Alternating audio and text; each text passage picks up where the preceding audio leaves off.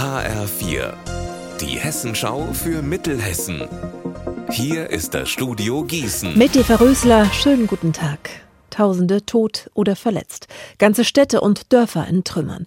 Es war eine Jahrhundertkatastrophe, das gestrige Erdbeben in der Türkei und in Syrien.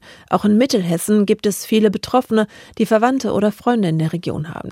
Sie versuchen nun, so schnell wie möglich Hilfe zu organisieren. Mein Kollege Alexander Gottschalk hat mit einigen Helfern gesprochen. Alexander, was haben Sie dir denn erzählt? Der Sportvorstand vom Hessenligisten Türk Gütü Friedberg hat mir gesagt, dass sein Telefon seit gestern nicht mehr stillsteht. Sein Fußballverein hat innerhalb von Stunden über 200 Kartons mit Spenden gesammelt, Winterjacken, Pullover für Kinder, Handschuhe und mehr.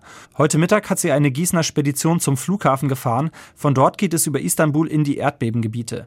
Diesen Weg soll auch der Medizinbedarf nehmen, den die türkisch-deutsche Gesundheitsstiftung aus Gießen sammelt. Es würden vor allem Medikamente, Verbände und Antibiotika gebraucht. Das hat mir der Vorsitzende erzählt Spenden kann man bis Donnerstag in der Friedrichstraße 25 in Gießen vorbeibringen. Fehlt es an medizinischer Versorgung für die Flüchtlinge in Alsfeld im Vogelsbergkreis? Kein Arzt, keine Medikamente und nicht mal die Möglichkeit, sich einen Tee zu kochen? Eine Vertrauensperson ukrainischer Flüchtlinge hat den Hessischen Rundfunk über diesen mutmaßlichen Notstand aufmerksam gemacht. Und Petra Klostermann hat beim zuständigen Regierungspräsidium Gießen nachgefragt. Inzwischen sei ein neuer Caterer da und das Problem gelöst. Alle Bewohner der Notunterkunft könnten sich nun wieder jederzeit Tee kochen. Momentan leben da 624 Menschen. Und die seien rund um die Uhr medizinisch versorgt, auch mit den nötigen Medikamenten. In Hessen gibt es zurzeit einen schaurig schönen schönen Anlass für einen Abendspaziergang und der hört sich ungefähr so an. Die Eulen sind in Balzstimmung. Das sagt der Naturschutzbund in Wetzlar. Wo genau Sie die Eulen am besten hören und vielleicht sogar sehen können, weiß meine Kollegin Alena Leimbach. Der Tipp vom NABU Hessen. Die größten Chancen gibt es in Parks und Wäldern mit alten Bäumen.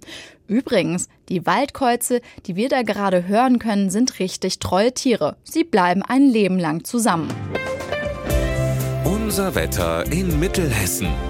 Sonnig und heiter und freundlich. So bleibt es den ganzen Tag über. Bei 4 Grad in Wallmünster und 3 in Grünberg. Morgen der Tag wird ganz ähnlich herrlich wie heute. Ihr Wetter und alles, was bei Ihnen passiert, zuverlässig in der Hessenschau für Ihre Region und auf hessenschau.de.